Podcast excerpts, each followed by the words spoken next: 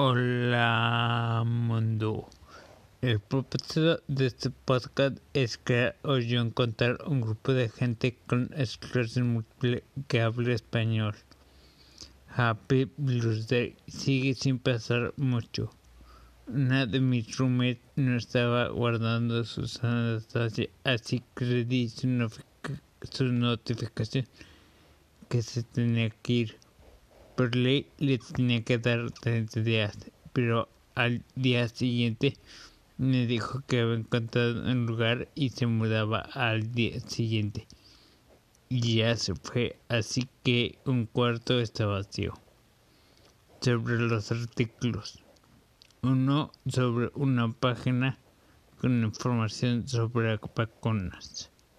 Sobre la vacuna. Otro hablando de los riesgos de cáncer cuando se toman medicinas para la esclerosis múltiple. Uno hablando de la flora y la fauna intestinal.